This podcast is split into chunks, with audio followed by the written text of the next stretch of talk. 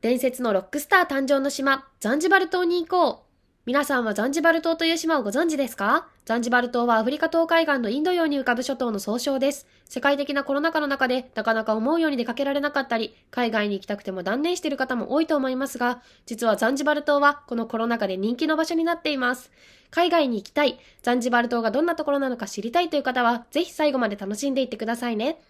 日本の約2.5倍の面積に6000人が暮らしているザンジバル島。古くからモンスーンを利用し、海洋貿易で中東との交流を盛んに行い、その後もポルトガルやオマーン、ドイツ、イギリスからの影響を受け、独自の文化を育んできました。1963年にはイギリス連邦の一員として独立したものの、翌年にタンガニーカと合併してタンザニア連邦共和国の一部となります。しかし、長きにわたって独自の文化を育み、独立した王政を持っていた背景もあり、本土とは独立した政府によって統治されている島なので、本土からザンジバル島に入るときには入国完全の手続きが必要になります。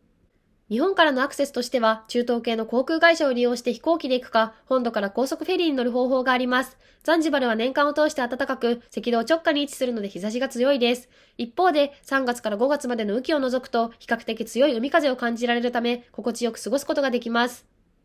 世界遺産に登録されているザンジバルの旧市街都市ストーンタウンは、アラブ様式の白と青を基調した石造建築が密集しており、独自の景観があります。市内を歩いているだけでも、アラブとアフリカが融合した独特の世界を楽しめます。また、史上最も短い戦争があった場所として、ギネスに認定されている要塞があったり、北部には白い砂浜とターコイズの海で、シュノーケリングやダイビング、イルカを見るツアーなどがあり、マリンスポーツも充実しています。自然豊かな場所で癒されたい人にはぴったりな場所ですね。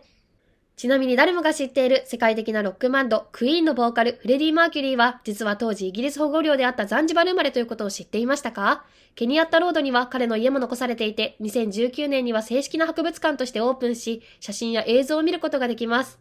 そんな自然と文化のあるザンジバル島への移住方法についても見ていきましょう。タンザニアに入国する際には必ずビザを取得する必要があります。これまでビザの申請は大使館または領事館にて受け付けていましたが、2019年より全てオンライン申請となりました。タンザニアのビザは渡航目的により一時詐称、数字詐称、通過詐称に分けられています。観光旅行などの短期滞在者であれば、空港及び国境到着時に直接申請すればビザを取得することができます。ただし、取得までに長時間待たされたり、クレジットカードでの支払いが一時的にできなかったなどの報告もあるので、出発前にオンライン申請を行うことをお勧めします。入国には有効なパスポートとビザが必要です。また、タンザニアはタンガニーカとザンジバルが合併してできた連合共和国であり、ザンジバルは広範な自治権を有する政府が存在しています。このため、ザンジバルでは入国審査が実施され、タンガニーカからザンジバルに旅行する場合でも、パスポートを連行する必要があります。また、タンザニアはワシントン条約にのっとり取り締まりを行っています。ダイヤモンドのほか、タンザナイトの原産国として有名ですが、商用目的などで原石を取り扱う場合は、タンザニア政府発行のライセンスを取得しなければなりません。無断で国外に持ち出すと、厳しく処罰される可能性がありますので、十分注意してください。